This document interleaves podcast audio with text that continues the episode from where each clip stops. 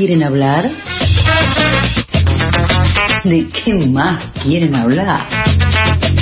¿De qué más quieren hablar? La columna de Chicas Poderosas Argentinas.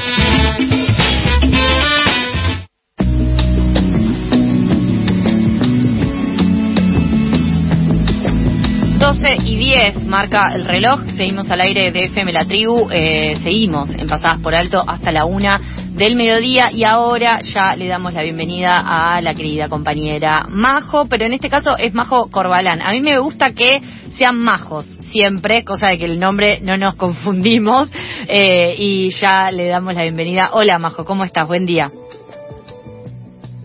Estás muteada pero no importa, porque ahora lo vamos a solucionar. Porque Perdón, ahora la pausa para no hacer ruido. ¿Cómo están? Un Bien. saludarlas y un gusto estar acá. Y aparte las majos somos así como tan desobedientes que usamos esto para no decir María y José, ¿no? Que Claro. ustedes saben por qué nos ponen María y José, ¿no?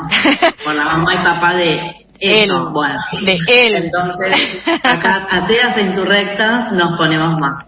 Me Nunca el encanta. nombre completo. Me encanta, me encanta que arranquemos así, eh, ateas e insurrectas. Esa es una, una buena descripción para tu bio de Twitter, si querés, Majo, la podés, la podés sumar. Eh, hoy eh, traes, traen eh, de Chicas Poderosas eh, una columna eh, más que interesante porque vamos a hablar, vamos a seguir hablando de la pandemia, pero en este caso eh, haciendo foco en lo que es la violencia machista. ¿Querés contarnos un poco, eh, presentar un poco el tema de hoy? Sí, habíamos pensado, eh, pensamos siempre en hablar cuestiones feministas, por supuesto, y también en, cuestiones por ahí que, que le puedan servir a la gente. Digo, estas definiciones o, o academizar lo que decimos, eh, a veces está bueno porque se elaboran muchos argumentos y contenidos desde el feminismo, eh, pero a veces pensamos que hay cuestiones bien prácticas que son necesarias abordar en esta época de elecciones en la que además parece que el tema violencia de género se ha perdido de la agenda política, ¿no? Y también de la de la agenda pública, excepto de medios que están comprometidos, como por supuesto la tribu. Eh, pero pareciera que el foco está puesto en otras cuestiones, como si esas cuestiones no afectaran a las mujeres y como no fueran parte del feminismo, como es la inclusión laboral, el acceso a la vivienda, la salud, la inclusión educativa y demás. Eh, y, en, y en esto hablar de violencia por razón de género, violencia machista, mejor, pensamos en contar como este enorme y sinuoso camino que tienen las mujeres, las lesbianas, las bisexuales, las compañeras travestis, trans y transgénero a la hora de pedir ayuda cuando están en una situación de violencia o vulnerabilidad. No me gusta decir la palabra víctima eh, porque no somos quienes nos ponemos en ese lugar, sino que sufrimos esta violencia por parte de, del machismo, de los machos, ¿no? Entonces, pensando en, en este camino que, que es muy difícil y que tiene como un montón de, de actores, eh, lo digo en, en masculino porque los responsables de estos espacios generalmente son varones, eh, pensamos este, que no está bien entonces tan definido que es la violencia por razón de género. A mí me gustaría empezar eh, por volver a tomar el concepto de desigualdad. Porque pareciera que está, ¿no? Como bien instalado, sí hay violencia contra las mujeres, ya lo sabemos. Eh, pero incluso cuando hay capacitación con Ma- Micaela y demás, todavía eh, hay gente que dicen, ya está, ya avanzaron un montón, ya consiguieron sus derechos. No, hay desigualdad. La desigualdad se ve claramente cuando no tenemos los mismos derechos, las mismas responsabilidades y las mismas oportunidades. Las mujeres tenemos más responsabilidades en nuestra casa, por ejemplo, en tareas de cuidado, en tareas del hogar, pero no tenemos las mismas oportunidades que los varones, por ejemplo, en el ámbito académico o en el ámbito laboral o a la hora de buscar trabajo, de buscar una oportunidad. Entonces ahí, esta desigualdad que privilegia a unos y afecta a otras y a otros, eh, ahí entonces es donde empieza la violencia. Y fíjense que durante, eh, antes de la pandemia, ya 243 millones de personas de disidencias, sexo, género, políticas sufrían violencia por razón de género en todo el mundo y durante la pandemia el índice de denuncias en la Argentina y en todos los países de la región, de Latinoamérica y el Caribe, aumentó un 43%. Esto es un montón. Y esto fue porque nos restringieron las salidas y porque las mujeres y, las disidencias quedamos mucho más encerradas en nuestras casas en donde siempre supimos que estaba el peligro. Porque cuando hablamos de abuso sexual en, en niñeces, en niñas entre 2 y 14 años, y dije 2 y 14 años, cuando hablamos de este abuso sexual, el 83% de los abusadores son padres, padrastros, tíos o abuelos. Está dentro de nuestra casa el peligro y nos encerraron dentro de nuestra casa, claramente para evitar un rebrote mayor en el marco de la pandemia, entendible. Pero ahí había que reforzar un montón de, cuestiones y no se reforzaron, sino que en todos los países del mundo se abandonaron las protecciones para, para el sector que no es más vulnerable, no es más vulnerable, es más vulnerado. Y me gusta recalcar esto, no somos víctimas, no necesitamos que nos defiendan, basta con que dejen de matarnos y de, y de esforzarnos y de abusarnos y de obligarnos y de humillarnos y de maltratarnos, ¿no? Hay como un concepto muy relativo sobre hay que protegerla, no, no hay que protegerla, hay que respetarle los derechos. Y mm, ¿Voy muy rápido? No, no, estás eh, joya. Yo quiero, eh, eh, o sea, no te interrumpo porque interrumpo mucho, pero porque estás en un hilo que la verdad que no te, o sea, eh, por ejemplo, de lo que decías recién, de la cantidad de denuncias que se habían aumentado y demás, imposible no recordar que, por ejemplo, en la ciudad de Buenos Aires se achicó el programa de acompañamiento a personas eh, en situación de violencia, que también está bueno también eh, este, esta subrayada que haces vos, ¿no? De que no son eh, más que situaciones en las que una persona eh, por motivo de género recae, por, o sea, porque sufre una violencia por motivo de género, pero es una situación, o sea, son, eh, es, es, muy interesante este planteo que también es hecho desde los feminismos, porque eh, no es que eh, eso te define como identidad, la violencia que te ejercen, porque si no, eh, nuestro reclamo sería otro. Eh, digo, como si no, no, no habría un reclamo posible ahí. Lo que se plantea es que es una situación de violencia que desde muchos espacios eh, y desde muchas variables que se cruzan, la económica, la social, eh, política, institucional, se sufre y eso justamente eh, el reclamo, que dejen de que dejen de existir estas violencias por razones eh, de género. También en ese mismo sentido es que se deshabilita, por ejemplo, uno de los argumentos que se lleva adelante desde el machismo acérrimo, que dice que no es machismo, que es que los hombres también sufren violencia. Porque en realidad un hombre no sufre violencia por ser hombre. Sufre una violencia, por ejemplo, por si sufre una situación de inseguridad. Eh, y no es eh, que por hombre te matan, pero por mujer, disidencia, o, o la identidad que elijas tener, eh, sí te matan, eh, sí eh, faltas en tu casa, sí te desaparecen como hace eh, muchos meses, por ejemplo, seguimos buscando a Tehuel, que es un varón trans que todavía nos preguntamos dónde está y qué es lo que hicieron con él.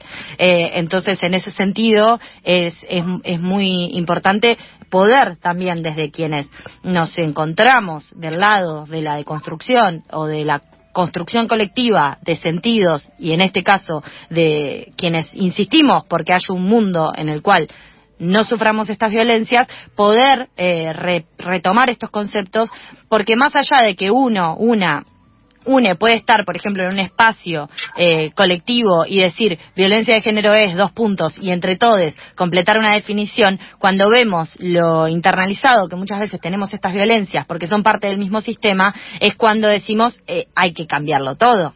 Eh, entonces, eh, esos son algunos aportes que quiero, que quiero agregar a, a, lo que estás planteando. Y sí, sobre todo en la, en la pandemia, se pusieron aún más sobre la mesa situaciones que eh, también responden y eh, podríamos decir que se ven cuando, por ejemplo, el observatorio eh, de Mumalá o el observatorio Lucía Pérez o el observatorio de, de alguna organización feminista, eh, como era la Casa del Encuentro en su momento también, eh, indican cuántos femicidios y qué ranking eh, hay eh, de la cantidad de femicidios en las provincias, teniendo siempre sobre todo con la mirada porteñocéntrica, ¿no? De que, ay, bueno, en las provincias del norte, ay, qué bueno, que no sé qué. Esos números y esos porcentajes no dejan de ser personas que faltan y no dejan de también demostrar que eh, las principales violencias se dan en los círculos íntimos, en los círculos familiares, eh, y que eso es lo que te, se tiene que empezar a, a repensar y a, y a deconstruir. Así que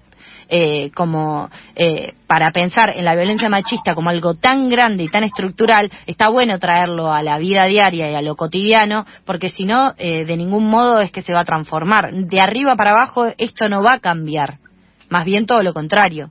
Eh, entonces está bueno también volver a volver a traer estos conceptos y volver a, a, pensarlos, no solo para eh, lo que sufrimos como eh, mujeres cis, quienes nos encontramos dentro de esa identidad o quienes nos, nos sentimos parte de esa identidad, sino también todo el espectro de las disidencias, de las lesbianas, las bisexuales, la comunidad trans y travesti. Así que eh, sí, por supuesto.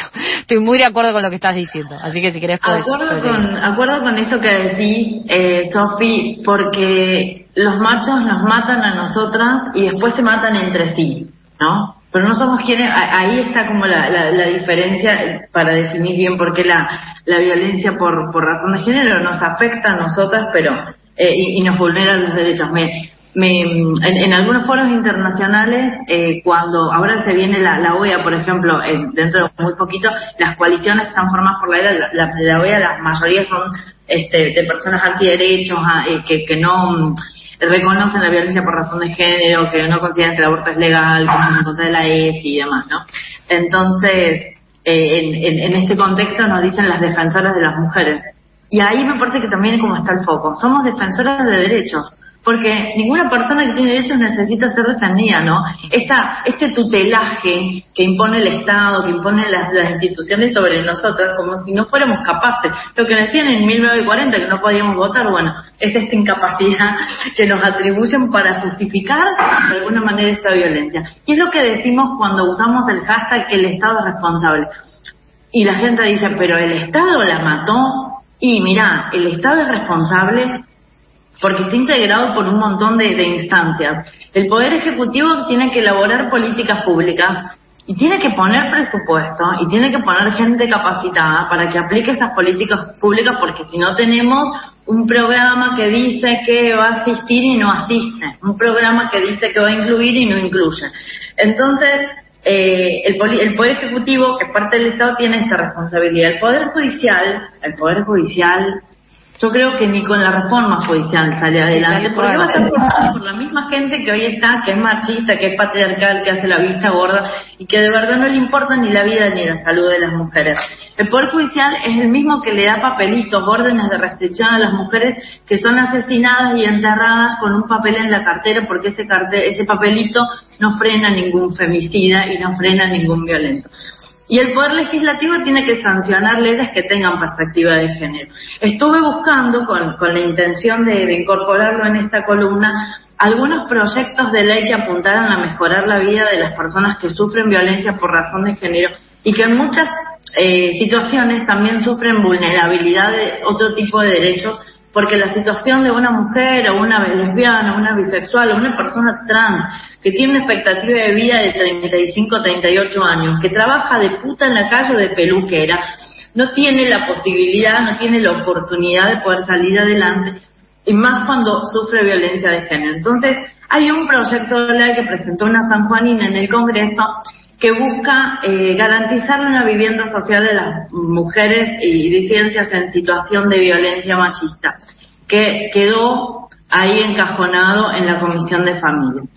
Y lo único que tenemos aprobado, que es un marco legal muy interesante, es la ley 26.485. Por favor, a la gente que está escuchando, googleenla. Es una ley completa, es un ejemplo de ley que tenemos en Argentina para países de Latinoamérica. Hablando con los compañeros de Cuba, han tomado esa ley para poder hacer una legislación en, en Cuba, las chicas de Yo sí te creo.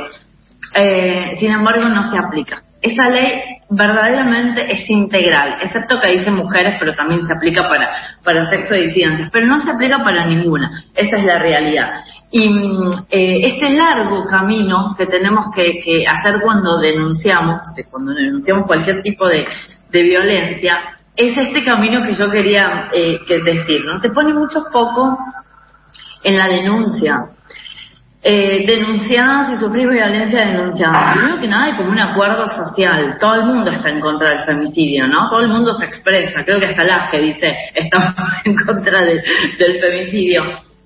Pero eh, el femicidio es la punta de una pirámide, que abajo está construida por cantidad de machismos. No me gusta decirle micromachismos porque la verdad que son fundamentales para construir este odio hacia las mujeres y este odio hacia la, a la sexodisidencia. Y estas, eh, estas, estas conductas, estas acciones que van propiciando eh, el desprecio, la humillación y el odio hacia las mujeres que terminan en un femicidio, nunca está contemplado como violencia. Eh, la violencia institucional pareciera no existir. Sin embargo, cuando una mujer va a denunciar a la comisaría y en vez de una denuncia le hacen una exposición, es violencia. Cuando una mujer se sienta a las 8 de la mañana en la UBD, en la Valle Talcahuano, en la Oficina de Violencia Doméstica, que depende de la Corte Suprema de Justicia de la Nación, y espera 18 horas para ser atendida, es violencia institucional. Cuando llama al 911 y la derivan al 144, el 144 le dice que no es de denuncia y la derivan al 137, y el 137 le ofrece una psicóloga, es violencia institucional, porque no hay respuesta. Y porque lo primero que, que pareciera que hoy están haciendo en la mayoría de las provincias, en gobierno este, de la provincia de Buenos Aires, pero sobre todo en las provincias de Cuyo y del norte, es definir la violencia por razón de género como una cuestión de salud mental. Entonces, voy a, hacer la denuncia, te mando a la psicóloga. Me encanta, está buenísimo el acompañamiento psicológico especializado con perspectiva feminista para que no me echen la culpa de que me pegó porque serví los fideos fríos eh, pero no es la solución. La solución es patrocinio legal gratuito, acompañamiento psicológico especializado con perspectiva de género que no culpabilice, acceso a la vivienda social. Si no hay inmediato un, subsidio de alquiler, los refugios tienen régimen disciplinario, compañera. Las mujeres que entran ahí están presas y el violento está en la calle. Esto no puede seguir sucediendo. Eh, cuando, cuando la mujer empieza el recorrido, al menos siete veces estadísticamente desiste para volver con el violento, porque es menos complicado que seguir con la burocracia que nos impone el sistema judicial, el poder ejecutivo, la falta de aplicación de las normas que establece el, poder legislativo. Eh, la, la, cantidad de instancias que hay que completar y rellenar y volver a contar y el proceso de revictimización es terrible. Y por otro lado, cuando se llega, cuando están muertas o cuando las violencias son extremas, ¿no? Esto que se llaman las extremas violencias, que son casi tentativas de femicidio. La violencia económica y patrimonial no alcanza nunca a llegar a una sentencia, porque eh, la mujer seguramente mintió, porque siempre tenemos deslegitimada la palabra, y como estamos asociadas a la cuestión emotiva, a la cuestión este, de, de, esta romantización que hay sobre las mujeres, seguramente la denuncia la estamos haciendo porque somos despechadas. Entonces hay un, hay, hay un sinnúmero de cuestiones en la, en la ecuación que hacen que este camino para denunciar y para lograr una sentencia, una protección y una vida digna y libre de violencias es prácticamente hoy en la Argentina imposible. Y por eso queríamos de todas formas alentar a la gente eh, a, que, a que busque el, camino y hay muchas organizaciones que acompañan y que allanan el camino. Están las abogadas feministas, las psicólogas feministas, todas las organizaciones que vos, Sofi, nombraste al inicio. Eh, y saben dónde puedo, dónde yo pude ver todo este, este, este camino lleno de obstáculos y lleno de barreras en una serie que está en Netflix que se estrenó hace poco y la super recomendamos desde Chicas Poderosas, eh, que se llama Las Cosas por Limpiar, o Made en, en, inglés. Igual en Netflix está así, Las Cosas por Limpiar. No sé si ustedes la vieron, no, yo en eh, particular no, no la vi, pero lo que quería decir, agregar a, este camino tortuoso de, de, la justicia y de la denuncia que vos planteabas, Majo, recién, eh, me parece muy interesante también sumar el componente de ciertas cofradías y cierto, ciertas complicidades que también se ven a nivel social, porque como decíamos, las mujeres que sufren violencia la sufren en sus estratos más íntimos. Entonces también esas mujeres que quieren salir a denunciar o que le plantean a una persona de confianza que están viviendo una situación de violencia de género, también se encuentran con personas que son eh, protectoras de sus violentos, con personas que pueden llegar a ser su madre, su hermana, su compañera de trabajo, su gremio, eh, eso también es algo que sucede. Eh, que quizás muchas veces se trata de que pase el tiempo y que ya se le pasa por esta histeria que vos también mencionabas y, describías muy bien, por esta cuestión emocional, que por supuesto que hay una cuestión emocional, porque tiene que ver con la vida y el desarrollo de una persona. Y una persona no solamente se desarrolla productivamente, también se desarrolla emocionalmente, también se desarrolla como sujeto, como sujeta en este caso. Eh, y a mí me parece que en, en todas las situaciones de, de violencia de género que, que, tuve que acompañar porque vivo en este mundo, básicamente, porque conozco otras mujeres, otras disidencias o en mi parte también sufrí violencia de género, como creo que todas las mujeres o disidencias pueden decir eh, que en algún momento sufrieron alguna vulneración de sus derechos y se vieron expuestas en ese sentido, es que siempre hay un pero y siempre hay un sostén de esa persona violenta que esta, esta relación yo la veía bien, que cómo puede ser, si esta pareja tuya que vos decís que es violento es muy bueno, que si es el padre de tus hijos. También sucede eso, eh, digo, vos mencionabas la violencia económica y la violencia patrimonial. Y, la fami y las mujeres que, o, las mujeres que, o los hijos que quedan sin madre por una situación de femicidio, o también los hijos que quedan en el medio eh, de esa situación en donde el Estado muchas veces habilita la posibilidad de que a esa mujer que está denunciando una violencia de género le quiten a sus hijos eh, y es y, y, lo que me parece más importante que nadie zafa en ningún estrato ni, ni el más progre, ni los que escuchan Alaje, ni los que escuchan FM La Tribu, se zafa de la situación de estar pudiendo ser cómplices eh, se ve, por ejemplo, cuando se piensa en la cultura de la cancelación y cómo puede ser esa banda que tanto me gusta, o ese amigo batero, que, o ese cantante conocido, cómo puede ser que se presente eh, ahora una denuncia eh, después de tanto tiempo. Lo que pasó con Maradona ahora, que dicen, ay, que esperó a que se muera, no sé qué. Todavía lo defiende a Maradona. Todavía lo igual. pero más allá de que sea Maradona, ahí, ¿no? todavía, más allá de que sea Maradona, tener que escuchar que eh, en la televisión, por este caso, están diciendo, ay, me parece que le quieren quitar plata, eso después se ve en otra familia, en una familia, en un almuerzo de domingo, en donde una persona que fue vulnerada de sus derechos o que sufrió una situación de violencia de género dice, ay, no, van a pensar que le quiero sacar plata.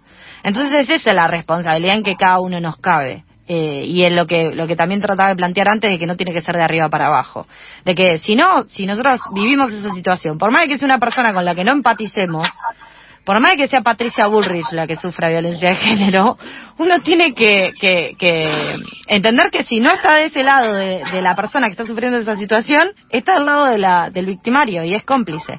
Entonces eso es lo que también es importante pensar, porque eh, con la cantidad de denuncias de violencia de género que hay, es imposible no pensar que hay un hombre eh, de nuestro entorno que no está ejerciendo algún tipo de violencia ahí hay que pensarlo. Y sí, son nuestro, nuestros hermanos, nuestros padres, hombres eh, increíbles y todas esas cosas que se dicen también para defenderlos. Entonces es como, si no se rompe eh, esa misma complicidad del status quo y del, del sentido común, es imposible eh, eh, que esto que esta estructura cambie. Por eso también está bueno esto que, que traen de, de, de, la serie, si querés comentar un poquito y ya cerramos, porque como siempre nos quedamos, nos pasamos con, con la columna de Chicas Poderosas, pero comentar un poco más de esta serie porque muchas veces viéndolo reflejado podemos verlo también en lo que pasa en nuestra, en nuestra propia cotidianidad y creo que la serie es el entretenimiento va, serie, pero va para la verdad es que muestra un montón sobre lo que le pasa a una mujer en el marco de la desesperación absoluta, con hijos y con pobreza, para poder eh, encontrar caminos u oportunidades, cualquiera sea, ¿no? Porque todos sabemos que en ese momento es como lo que sea. Y ahí vemos eh, la burocracia en la justicia, la burocracia del sistema de protección, la complicidad, ese pacto machista patriarcal que vos mencionás se ve muy bien y también se ve aunque poco, la sororidad entre mujeres. Y me parece que básicamente ese es, ese es el punto, ¿no? Encontrar redes de contención, encontrar redes de ayuda para poder atravesar este proceso que es eterno y que muchas mujeres y muchas disidencias lo terminan, lo terminan abandonando, ¿no? Al punto de que siete veces terminan abandonando eh, este proceso porque porque no hay respuesta. Bueno, y en este marco de las elecciones también instar a las y los políticos, legisladores en este caso, porque es lo que elegimos de todos los partidos. Yo siempre digo que el feminismo tiene la capacidad de poder incidir en todos los espacios, sin importar cuáles, cuáles sean. Bueno, hay algunos con los que es mucho más difícil dialogar, pero eh, la, la, idea es que, por ejemplo, podamos incidir políticamente eh, exigiendo estas cuestiones. Tenemos un marco normativo excelente, solamente falta voluntad política, así que en estas elecciones recordarle a nuestros candidatos o a nuestras candidatas del espacio que sean que esto es lo que necesitamos porque es una cuestión de vida o muerte. Majo, muchas gracias por esta columna. Recordamos, por último, por una cuestión también de que la radio servicio, las líneas a las cuales eh, cualquier mujer o disidencia en donde sea que esté puede comunicarse si es que está sufriendo una situación de violencia de género, vos mencionabas el 144, o mismo también eh, llamar al 911 o acercarse a una comisaría e insistir para que tomen la denuncia. Si querés el 900, perdón, el 911 es para cuestiones de emergencia y siempre recomendamos que eviten las comisarías y que directamente a la Defensoría de Género, a la Fiscalía o a la UBD, la Oficina de Violencia Doméstica, tratar de ir siempre al Poder Judicial, porque la policía toma la denuncia y tiene 30 días para elaborar un sumario y elevarlo al Poder Judicial, y es como sortear un pasito, ir directo al Poder Judicial y no retirarse de la oficina del Poder Judicial, Defensoría, Fiscalía o donde estén, sin llevarse las medidas de protección, eh, exclusión de hogar, restricción de acercamiento, eh, botón antipánico, tobillera, lo que, lo que tengan en, en, en, ese momento y dejar marcado el número de teléfono de alguna persona en el botón número uno del celular para poder marcar rápidamente si se necesita ayuda. Gracias, Majo. Nos cuidamos entre nosotras y, y, más que nunca en estas situaciones. Pasaba así, ¿de qué más quieren hablar? Otra columna de las queridísimas chicas poderosas acá en Pasadas por el